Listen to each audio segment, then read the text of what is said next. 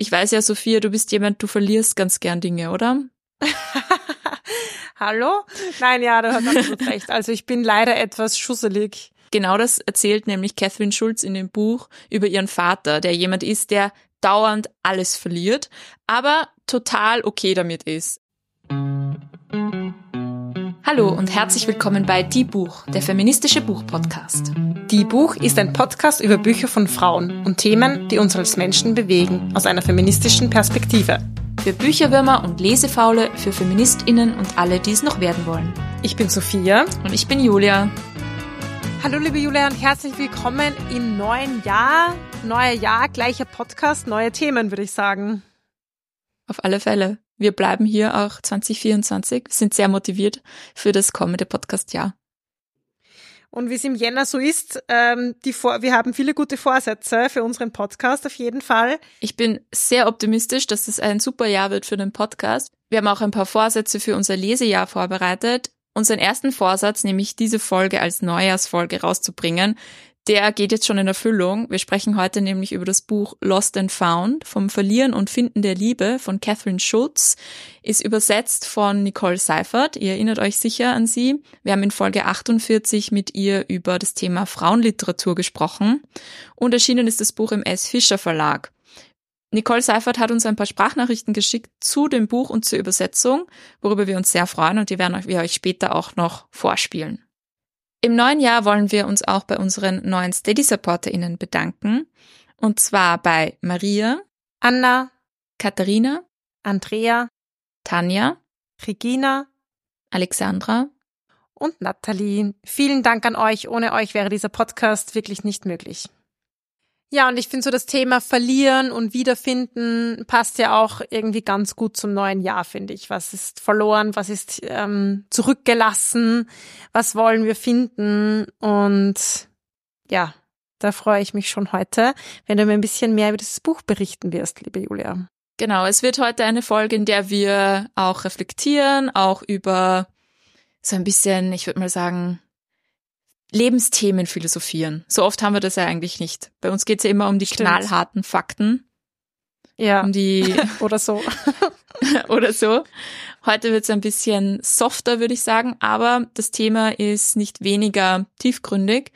Es geht, wie gesagt, um das Thema Finden und Verlieren. Die Autorin Catherine Schultz hat in dem Buch den Verlust ihres Vaters verarbeitet, genauso wie eine Liebesgeschichte. Sie hat nämlich ungefähr ein Jahr, bevor ihr Vater gestorben ist, ihre Lebenspartnerin gefunden. Und in diesem autobiografischen Buch denkt sie so das Finden und das Verlieren im Großen wie im Kleinen zusammen. Und das ist sehr schön und sehr gelungen, finde ich. Ich muss auch das extrem schöne Cover loben. Ich halte es hier mal so in die Kamera. Wir sind halt remote unterwegs heute. Ihr seht es leider nicht, mhm. aber Sophia, vielleicht magst du beschreiben, was du siehst, falls die Kamera das zulässt. Ich versuch's und du wirst mir noch auf die Sprünge helfen. Ja, es ist auf jeden Fall in der Mitte steht der Titel vor so einem weißen Hintergrund und rund, rundherum sind verschiedene Formen in verschiedenen Farben. Und das reicht von blau, violett über rot und gelb und sie sind so wie so gemalt Pastell oder nicht Pastell, aber so Aquarellfarben eigentlich, oder? Voll, das habe ich mir auch gedacht. Ich finde, mich erinnert's auch an so Steine oder auch Naturmaterialien. Also es hat so, hat so eine Maserung. Und ja, ich musste gleich an das so Finden von irgendwelchen besonderen Kieseln am Strand denken. Also ich finde, das ist sehr schön und sehr gelungen. Ja, so Urlaubssouvenirs. Genau. Es geht, wie gesagt, in dem Buch um das Finden und das Verlieren im Großen und im Kleinen. Das heißt, Catherine Schulz reflektiert eben über beide Themen irgendwie. Was, was können wir alles verlieren? Ob es jetzt unsere Brille ist, unsere Geldbörse, unsere Schlüssel oder eben auch die großen Dinge im Leben. Ich weiß ja, Sophia, du bist jemand, du verlierst ganz gern Dinge, oder? Hallo? Nein, ja, du hast absolut recht. Also ich bin leider etwas schusselig und ich ver verlege und verliere Dinge. Ich muss sagen, ich habe auch so ein großes Glück, dass ich die Dinge so oft wiederbekomme. Nicht immer, aber wirklich oft und das äh, stärkt immer wieder mein Vertrauen in die Menschheit, muss ich sagen. Also mein letzter, mein letzter Halbverlust war, dass ich, ich bin aus der Wohnung gegangen und war einen Tag lang unterwegs und am Abend denke ich mir so, hm, muss denn eigentlich meine Schlüssel? Keine Ahnung pff, ja, ich weiß nicht, ähm, ich war gerade bei meinem Freund und dann bekomme ich so langsam ein bisschen Panik, denke ich so, wo sind meine Schlüssel? Das sind ja auch ja mehrere Schlüssel auf diesem Schlüsselbund. Und dann schreibt mir so meine Nachbarin, ah, ich habe deine Schlüssel gefunden, sie sind außen auf deiner Tür gesteckt. Sie hat sie abgezogen und ich war so, oh mein Gott, danke, du bist meine Heldin, wirklich. Ich habe mir noch gar nicht so arge Sorgen gemacht, so schon hat es jemand anderes für mich gefunden. Also Gott sei Dank sind ganz viele Verlustgeschichten von mir mit einer sehr positiven, mit einem positiven Ende behaftet. Aber vielleicht ist auch nicht so gut, weil es ist mir dann nicht so wirklich eine Lehre, wie wenn es mir anders, ähm, wie wenn es wahrscheinlich anders wäre. Aber mir würde schon so oft mein Handy nachgetragen, meine Geldtasche. Du kennst es, Julia, du bist schon so oft mit mir im Zug gefahren und ich war so, und ich bekomme Panik und muss alles aus meinem Rucksack rauspacken. Wo ist meine Geldtasche? Ja, ich glaube, ich war zweimal dabei, als dir deine Geldtasche fast gestohlen wurde. Auch, es war zweimal in Frankreich und zweimal warst es du und zweimal waren wir alle da, aber es war genau deine. Aber du hast sie jedes Mal wieder bekommen. Das war so spannend, ja. Es ist nie ja, ja. wirklich, ja.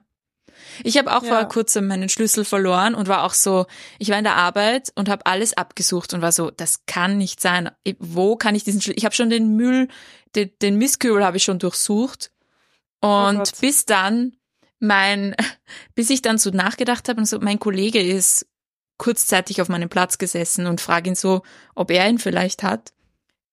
Und zieht einfach meinen Schlüssel aus seiner Tasche raus, weil er dachte, es wäre seiner und hat ihn die ganze Zeit, oh, während ich panisch gesucht hatte, hat er ihn in der Tasche.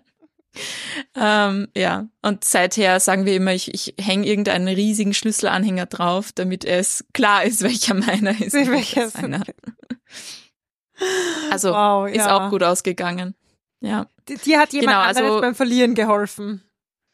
Genau. Man könnte auch sagen, es wurde, mein Schlüssel wurde gestohlen, aber okay. so ist Nein. es netter ausgedrückt. Es war natürlich ein Versehen, natürlich.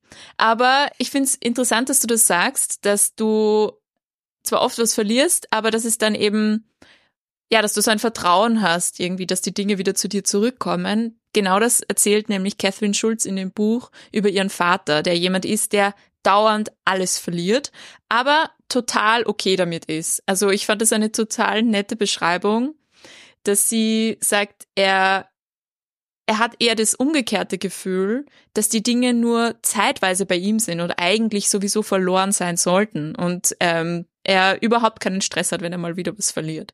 Das finde ich eigentlich sehr schön. sehr sympathisch sehr sympathisch. Ja. Ich bin nicht sicher, ob die Leute in meinem Umfeld äh, das so ähm, unterstützen würden, wenn ich diese Sicht habe. Weil ich muss ja dann immer zu irgendwelchen anderen Leuten fahren, meine Schlüssel von ihren Zweitschlüssel holen und so. Aber ja, ich finde es eine schöne Perspektive. Und so wie du das Buch am Anfang beschrieben hast, geht es ja darum, auch um die großen Verluste. Und sie schreibt ja auch über den großen Verlust. Und was haben jetzt diese kleinen Verluste mit dem, oder das kleine Verlieren mit diesen großen Verlusten gemeinsam? Ich meine, es ist, sie findet darauf, glaube ich, keine eindeutige Antwort. Mm, eine Idee ist, dass diese kleinen Verluste uns auf die großen vorbereiten, aber sie sagt eigentlich, das stimmt nicht, weil nichts kann uns auf diese großen Verluste vorbereiten. Sie erzählt eben vom Tod ihres Vaters, der eben selbst so ein schusseliger Mensch war, der dauernd alles verloren hat, aber irgendwie ja, damit irgendwie ganz gut umgehen konnte. Es war sicherlich ein sehr, sehr großer Verlust für sie. Sie ist danach auch in eine Depression verfallen. Und ihr Vater hat wirklich eine sehr große Lücke in ihrem Leben hinterlassen. Sie findet da auch eigentlich nicht wirklich einen Trost im Lauf des Buches oder es bleibt einfach für sie ein, eine große Lücke, die, die da hinterlassen wurde.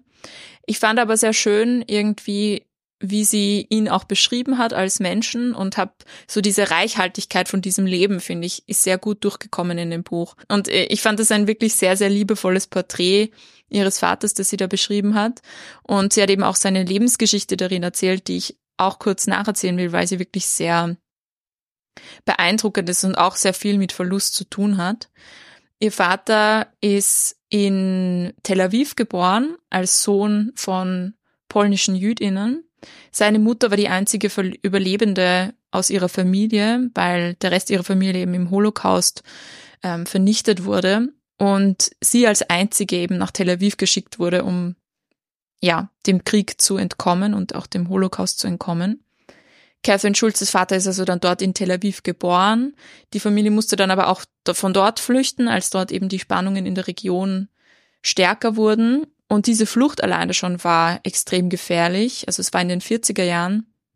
Auf der Autofahrt von Tel Aviv zum Hafen, um eben das Schiff zu nehmen und ähm, weiterzureisen, wurde der Onkel, der im Auto mitgefahren ist, durch die Windschutzscheibe erschossen. Also wirklich extrem dramatisch.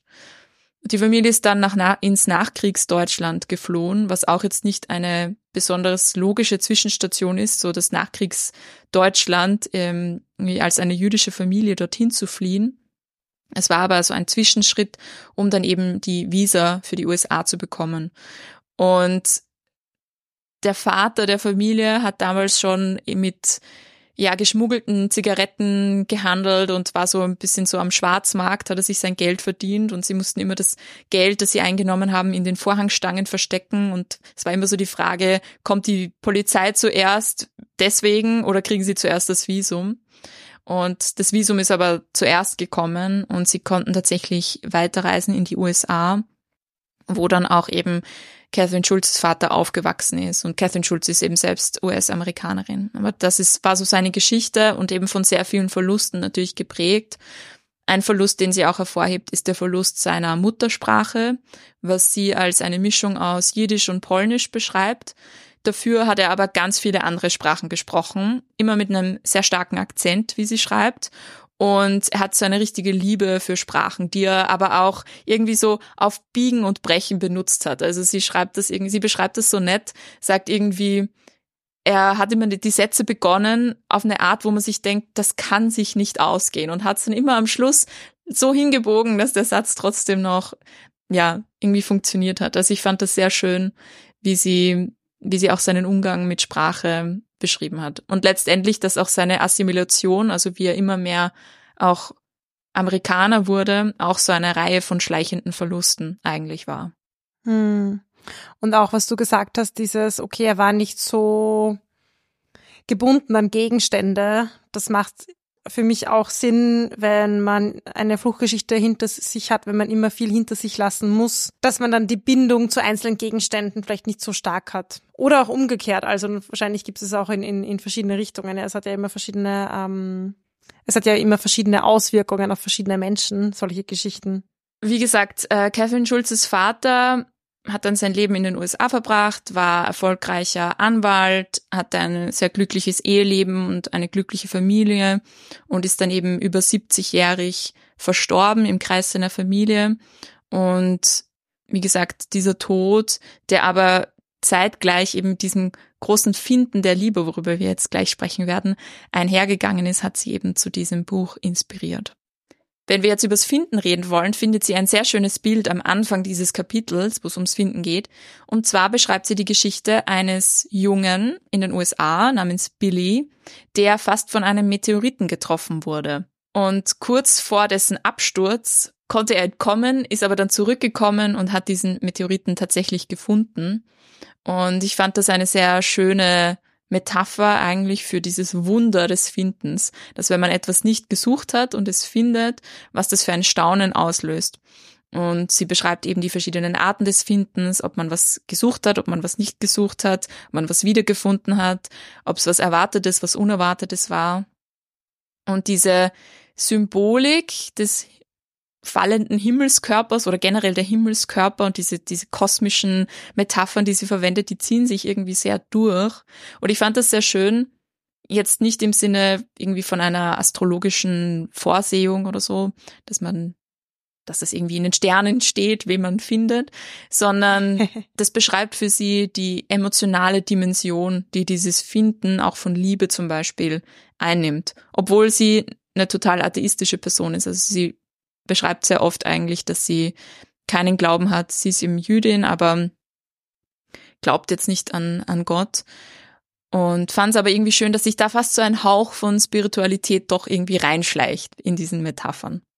Ja, und ich glaube gerade finden, verlieren, das sind auch so viele Zufälle mit dabei und dann so dieses Bild zu haben, okay, da gibt es etwas, was dahinter liegt, was ich vielleicht nicht verstehe, wie das passiert oder was einfach auch nicht in meiner Hand liegt. Das ist ja dann nochmal irgendwie eine Dimension, die ja, die ich sehr nachvollziehen kann, wenn ich so über das Finden und Verlieren nachdenke. Sie beschreibt eben, wie sie ihre Lebenspartnerin gefunden hat. Casey Capp, die ist auch Autorin und das ist auch eine sehr schöne Liebesgeschichte, wie sie sich gefunden haben und genau, die werde ich euch jetzt nicht spoilern für alle, die es noch lesen möchten.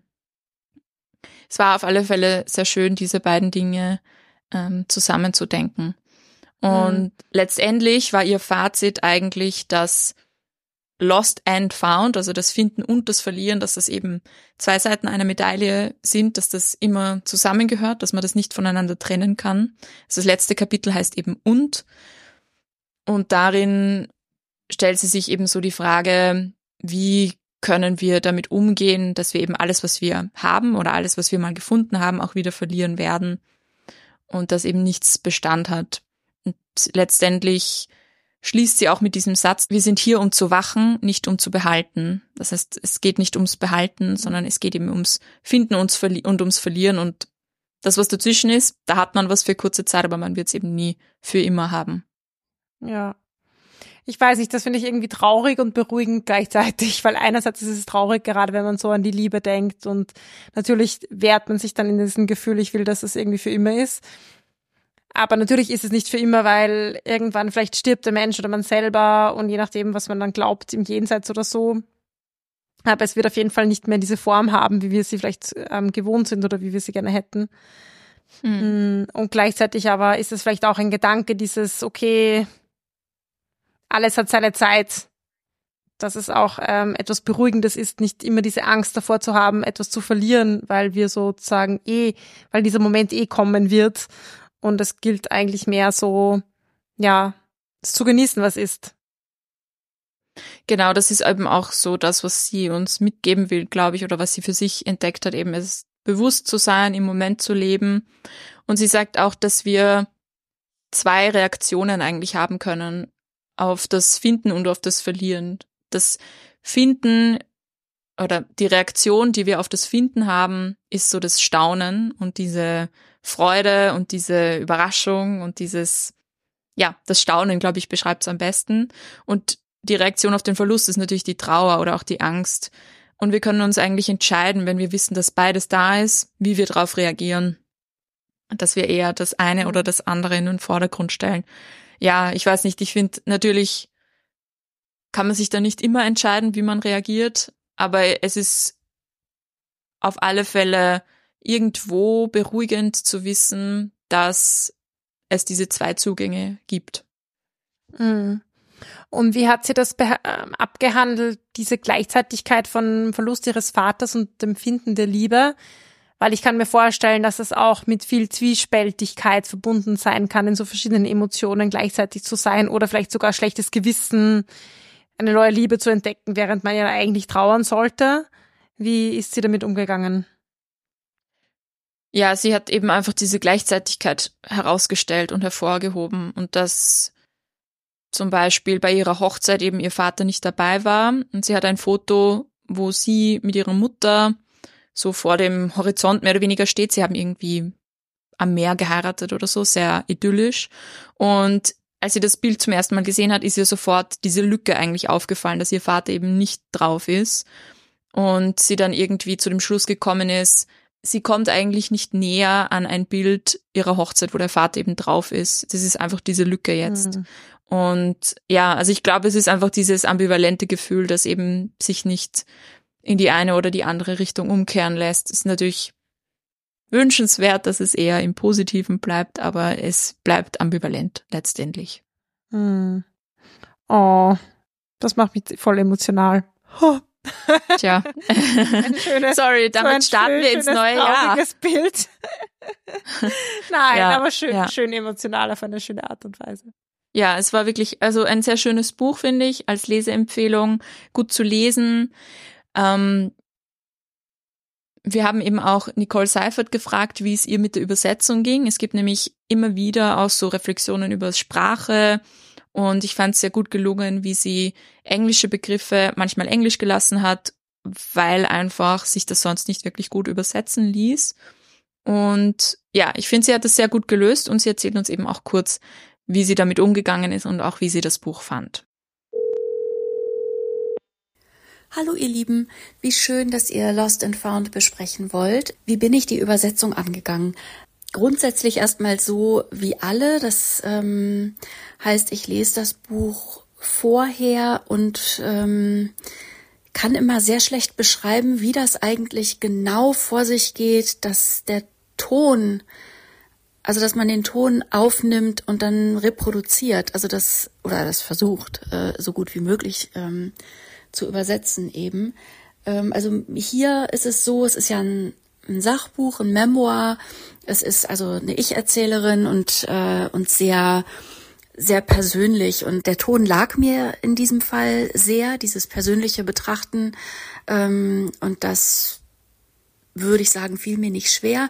Die größeren Herausforderungen lagen hier eher darin, dass ja da sehr genau Phänomene und vor allem auch äh, Sprache, einzelne Worte untersucht werden und ähm, immer mal wieder sehr genau betrachtet werden. Und das ist natürlich ein bisschen schwierig, dass dann, ähm, also gerade wenn es dann so ans Etymologische geht, ähm, dass dann im Deutschen ähm, entweder auf andere Worte zu beziehen oder eben zu beschließen, dass man das Englische lässt. Ähm, das habe ich beides gemacht in diesem Buch. Das war das, was an diesem Text so zum Übersetzen das, das Speziellste war, was ich jetzt, ähm, was mir jetzt noch so einfällt. Ich muss sagen, ich mochte das sehr, das Buch. Dieses ständige Verlieren von Sachen, die man im Leben so hat, diese Banalitäten, das mal zusammenzudenken mit sowas Großem, ähm, wie dem Verlust eines geliebten Menschen und auch die Frage zu stellen, ob alles, was dazwischen ist, in diesem Spektrum des, des Verlierens und, ähm, und Findens im Leben, ob das eigentlich, ob das ähm, einen vorbereiten kann oder so. Das, das hat mir alles ganz gut gefallen, muss ich sagen. Zum Abschluss habe ich noch eine Empfehlung für euch für eine Doku, wenn ihr jetzt noch nicht genug ambivalente, widersprüchliche und bittersüße Geschichten hier gehört habt. Ähm, ich habe eine sehr coole Doku geschaut auf Netflix, die heißt American Symphony und ist die Geschichte von dem Musiker John Baptiste. Ist ein amerikanischer Musiker, der in dieser Doku eigentlich so seinen beruflichen Erfolg zeigen wollte. Es geht eben darum, dass er eine Symphonie schreibt, dass er ganz viele Grammys gewonnen hat.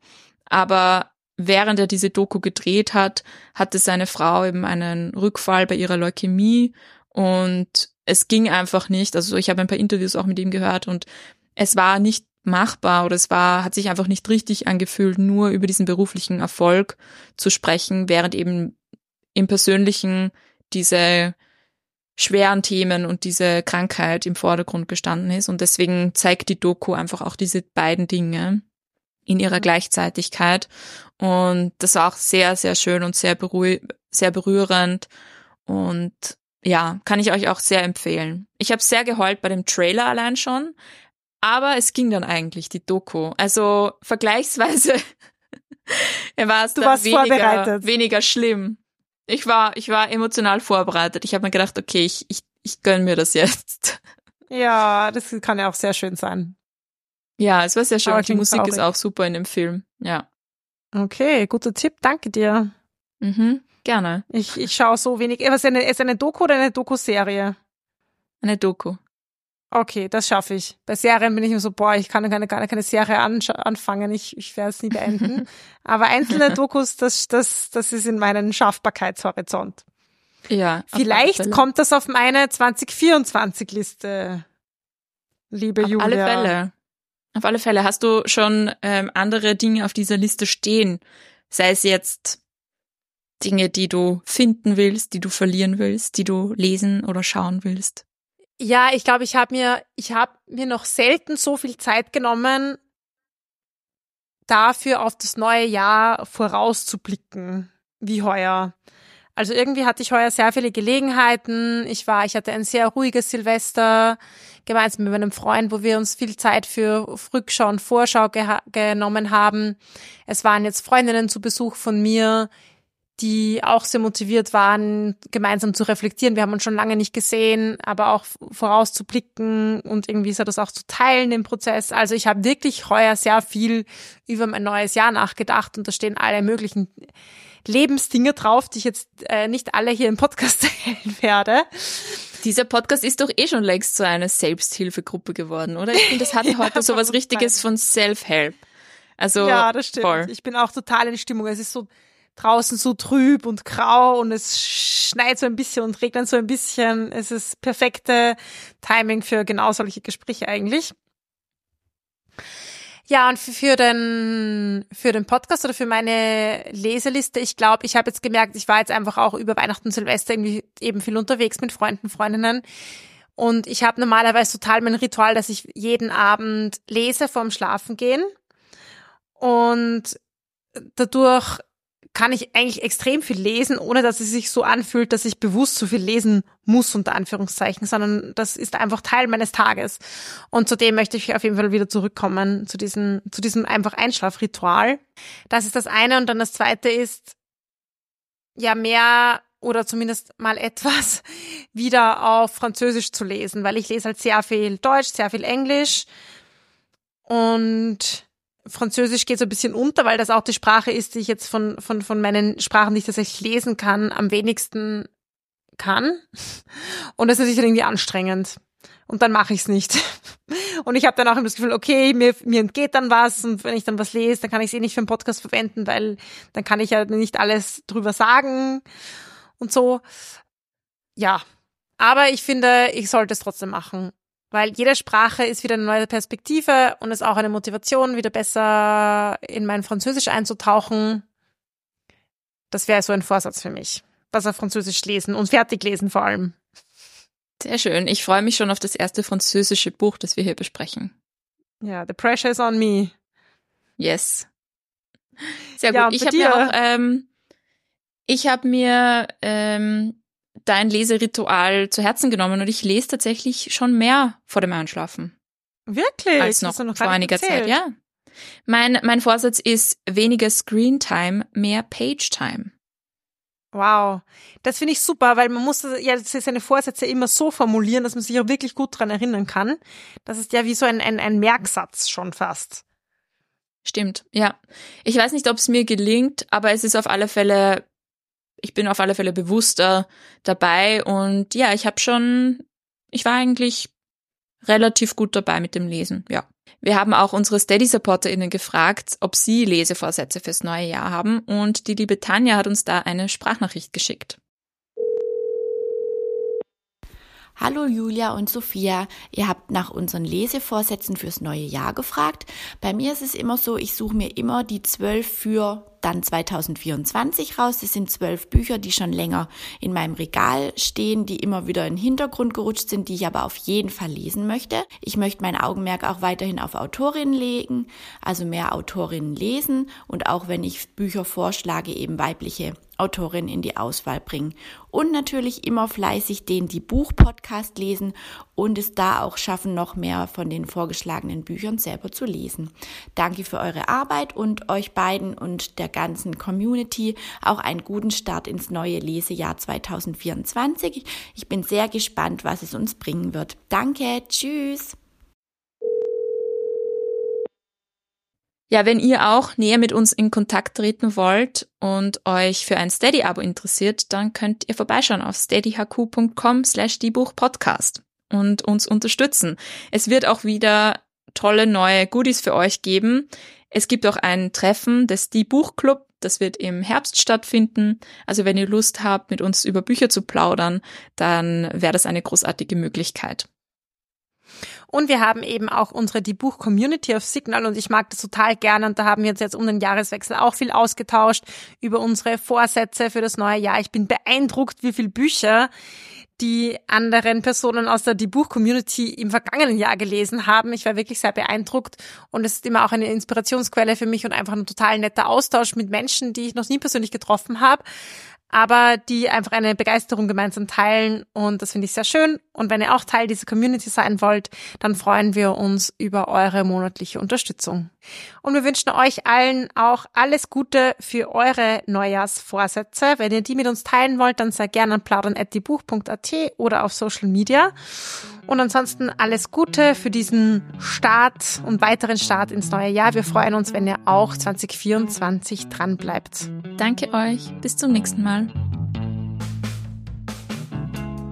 Das war Die Buch, der feministische Buchpodcast. Ihr könnt unsere neuen Folgen jede zweite Woche auf unserer Website www.diebuch.at finden oder in eurer Podcast-App.